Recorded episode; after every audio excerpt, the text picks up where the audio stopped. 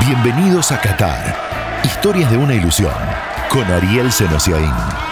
Pasa por el perfil y apreta el botón de seguir para no perderte el estreno de un nuevo capítulo. En este episodio, Cuti Ota, la mejor dupla de centrales del mundo, el primer rival de Argentina en el Mundial y una anécdota del técnico de Uruguay para darle un abrazo. The winner to organize the 2022 FIFA World Cup is Qatar.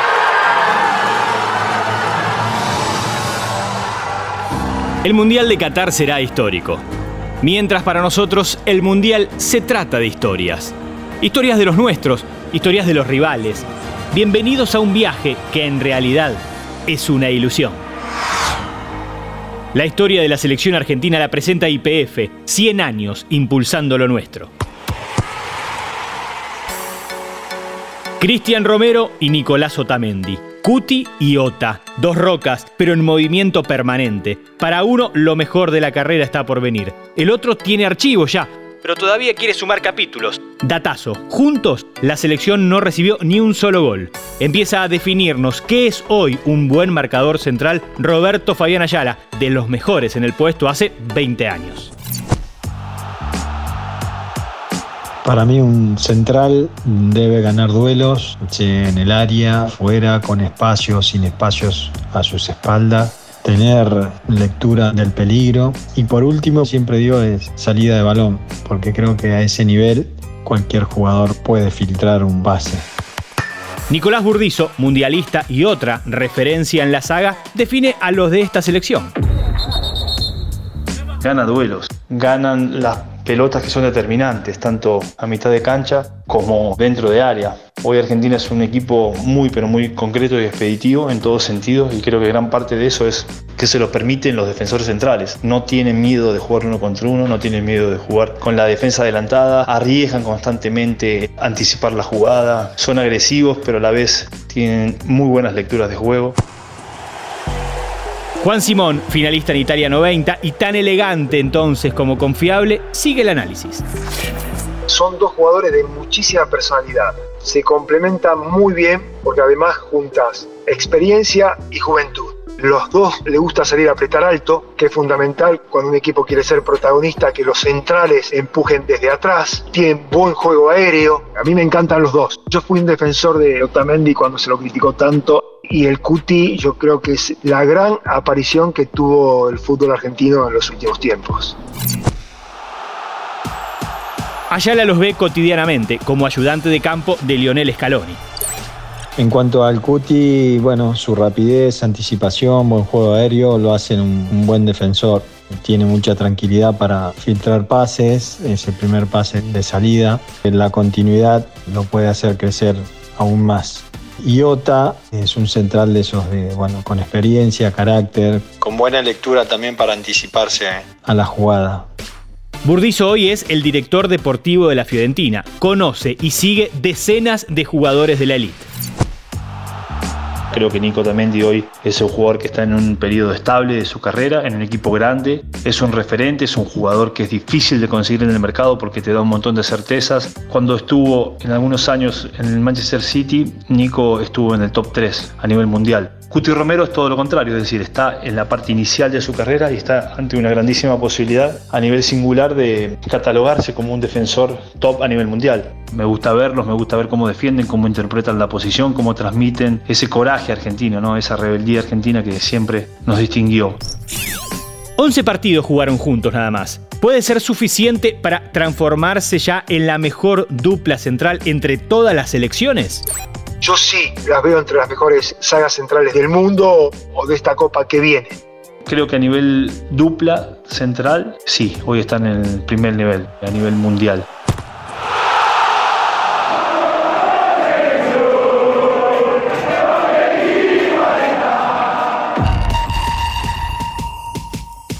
El martes 22 de noviembre estaremos nerviosos. Quizás no tengamos ni que poner el despertador para ver el debut a las 7 de la mañana contra Arabia Saudita. A no subestimar al rival, ya tienen el recuerdo de Islandia. Historias de una ilusión empieza a describir a los rivales, mediante gente que sabe. El campeón de la Liga Árabe es el Al Hilal. Lo dirige Ramón Díaz, junto a su hijo Emiliano, de cada vez mayor injerencia en el cuerpo técnico. Emiliano ayuda justamente a no subestimar con su análisis de las principales virtudes del futbolista saudí. Técnicamente son jugadores muy dotados, y otra cosa que también están acostumbrados a jugar con mucha presión, van con mucha gente a los estadios, la gente los presiona bastante, entonces eso no le pesa el tema de los partidos importantes. Con condiciones técnicas siempre se dudó de la fortaleza física del jugador árabe. Pero Emiliano Díaz recuerda el Al Hilal 0 Chelsea 1 del Mundial de Clubes de este año como para desestimar esa vieja idea. Físicamente, si ves el Mundial de Clubes, ellos con el Chelsea entraron en partido hasta lo último. Y estamos hablando que es campeón de la copa más importante y más difícil que creo yo del mundo, que es la Champions. Entonces yo creo que eso está fuera de duda. El Al Hilal es el club que más jugadores provee a su selección, particularmente dos figuras. Una de ellas, Saleh Al-Sheri, el goleador, hoy lesionado en el tendón de Aquiles, pero haciendo la recuperación ya en Qatar. El otro, Salem Abdausari, un win de más de 60 partidos en la selección y un gol cada tres encuentros. Atentos a una posible revelación del Mundial. Si él se lo propone, puede jugar en cualquier liga porque tiene unas condiciones enormes. Obviamente es difícil salir de ahí donde está porque está en uno de los mejores clubes del mundo, lo tratan como tal y obviamente que a ellos les cuesta salir de ahí porque es un club que te brinda todo y están en su país, pero yo creo que tiene la capacidad para hacer un gran mundial y sobre todo para jugar en cualquier liga. Sentido competitivo en otras ligas contra zona de confort en su país de origen. Ya lo escuchamos en otras selecciones. Propio entonces también de Arabia Saudita, el primer rival rumbo a la ilusión.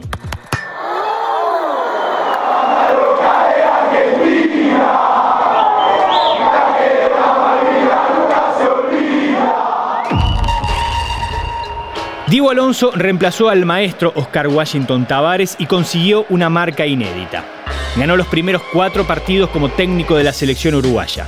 Ex centrodelantero, apodado Tornado, buenos antecedentes como entrenador en México y el recuerdo de dos etapas como futbolista en Gimnasia de La Plata. De allí sale la historia.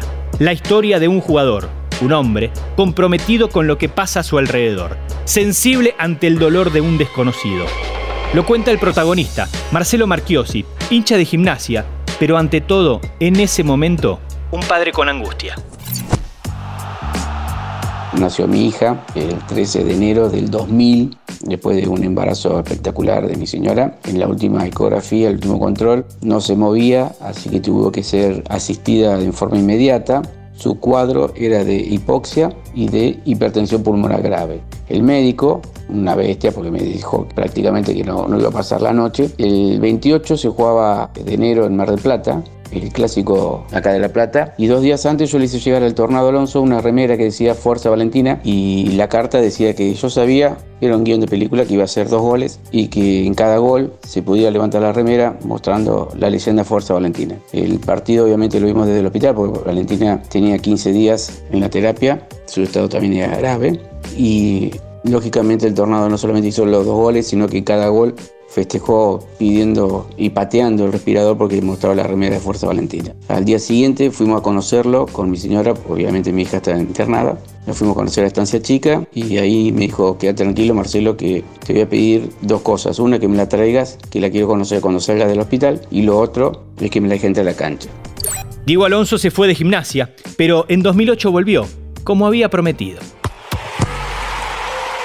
En el 2008 cuando Gimnasia pelea la promoción, él fue el primero en volver. Lo primero que me dijo, no me olvido que tenemos la propuesta inconclusa.